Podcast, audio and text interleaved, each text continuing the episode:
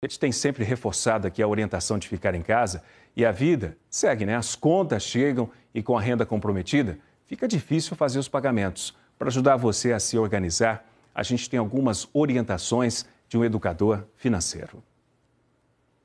A gente está vivendo num momento de incerteza e quando a gente fala de dinheiro, a situação está complicada para muita gente. O que fazer então para reduzir, para conseguir controlar as contas em casa? A gente convidou então o Leandro Trajano, que é educador financeiro, e vai explicar para a gente, Leandro, porque muita gente fica com essa dúvida, muita gente está nesse momento aí de ganhar pouco, gastar muito. O que fazer então nesse primeiro momento que a gente está vivendo agora?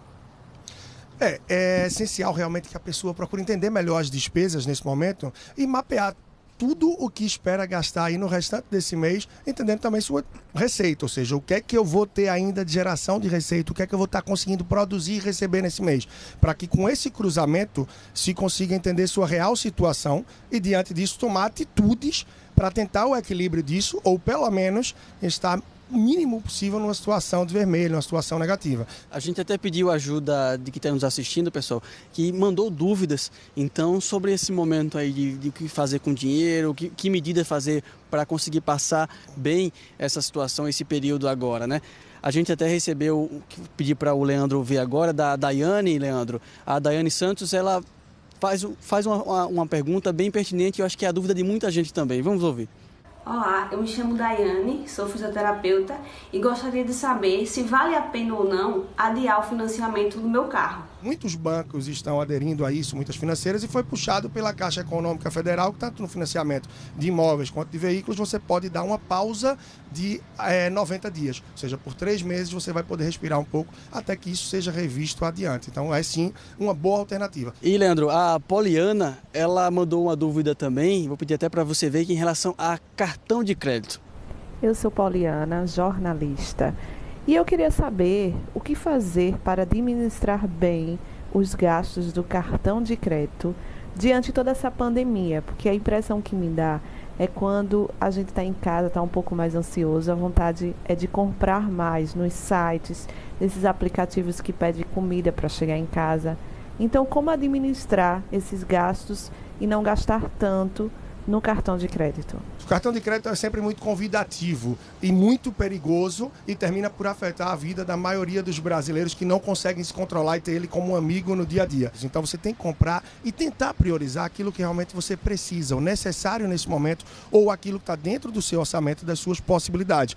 Caso contrário, o risco de você ter uma fatura do cartão de crédito que venha a ser muito pesada, na verdade até agressivo para o mês seguinte, é muito grande. Isso já pode causar um desequilíbrio. Então, para muitas pessoas, é recomendável sim que desinstale alguns aplicativos ou que não esteja com o cartão de crédito tão à mão ali para que tente reduzir o uso dele. Outra dúvida também que tem sido muito comum é a dúvida do Ari Clenis. A gente vai ouvir agora. Meu nome é Ari Clenis. Eu sou proprietário de uma academia de musculação aqui na cidade de Vitória de Santo Antão. Aí eu gostaria de saber qual medida a gente deve tomar, né? já que nós estamos impedidos de funcionar por conta do decreto estadual, que proíbe nosso funcionamento para evitar aglomerações por causa do coronavírus. E como é que a gente vai fazer agora, já que nossa renda foi totalmente afetada? Tem muitos casos do tipo para os micros, para os pequenos empreendedores e empresários que estão com alguma dificuldade porque o seu estabelecimento está 100% fechado. Alguns, como as academias, ainda têm ali alguma receita oriunda de vendas que foram feitas anteriormente, está se havendo recebimento por parte do cartão de crédito. Porém, não se consegue fazer novas adesões, novas inscrições e se conquistar novos alunos.